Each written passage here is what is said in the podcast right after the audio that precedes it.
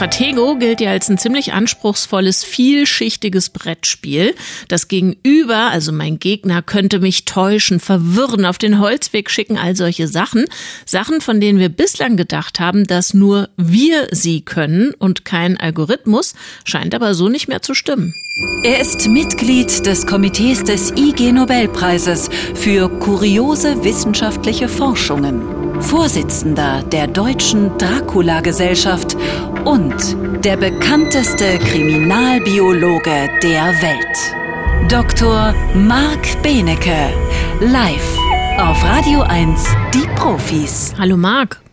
Einen äh, unstrategischen guten Morgen. Genau, unstrategisch. Bevor wir dann hier gleich äh, Business talken, muss ich noch mal kurz den Hörerinnen und Hörern sagen, was wir vorhin gerade besprochen haben und was für mich überraschend war.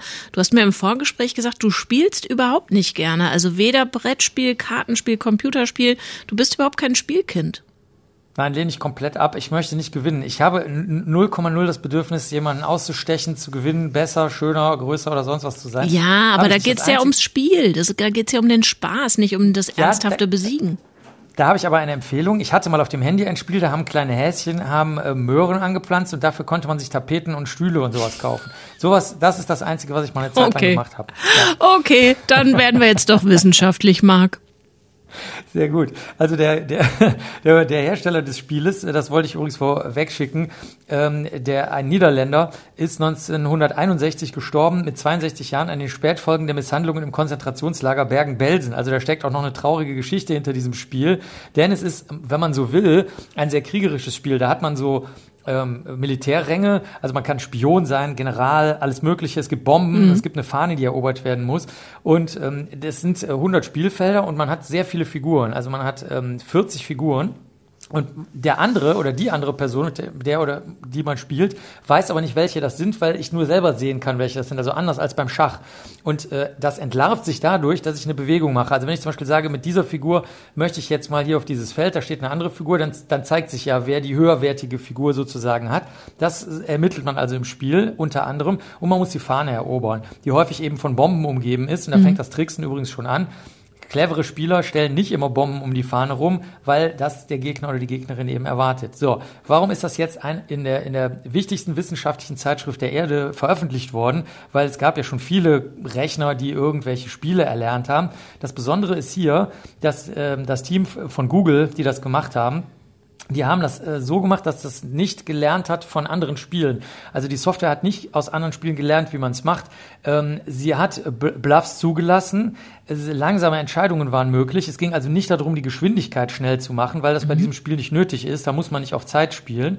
Und ähm, sie haben, und jetzt kommt das Entscheidende, nicht eine Technik angewandt, die bei allen anderen Softwares vorher verwendet wurde. Die Softwares, die Schach spielen können, Go, Scrabble, Siedler von Katan, Poker und so weiter ähm, diese Spiele sind nämlich vergleichsweise einfach. Also Poker hat zum Beispiel nur 10 hoch 3 mögliche Kartenpaare. Das ist nichts gegen Stratego. Bei Stratego kannst du 10 hoch 535 Spielzustände haben. Da gibt es überhaupt kein Wort mehr für, für diese Zahl. Das ist unvorstellbar große Zahl.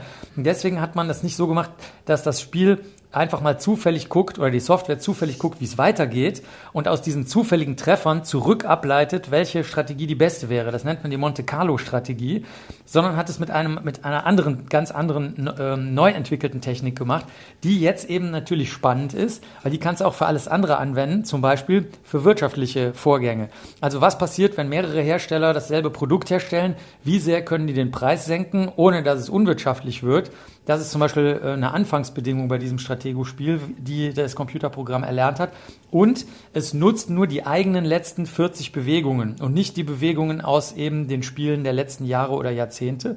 Und diese Software hat es geschafft, zur großen Verblüffung aller, in der Online-Plattform, was so eine Art das ist keine echte Weltmeisterschaft, aber da spielen die besten Spielerinnen und Spieler, ähm, auf Platz drei zu kommen, sodass also die, äh, die Programmierer selber oder beziehungsweise die echten Spieler selber total verblüfft waren und gesagt haben, das hätten wir nie gedacht. Jetzt ist eine Grenze überschritten worden, von der man bisher, also bis letzte Woche, dachte, die wird nie überschritten. Also es ist diesmal echt was passiert. Wir haben alle gestaunt bei Schach und bei Go, Aber jetzt ist ähm, eine ganz neue Softwaretechnik entwickelt worden, die das erste Mal, ja, so, das ist jetzt, das ist jetzt echte Science Fiction. Also das ist was, was man nicht mehr richtig ähm, verstehen kann und was ultra komplizierte Probleme endgültig von selbst, ohne aus bisherigen zu lernen, lösen kann.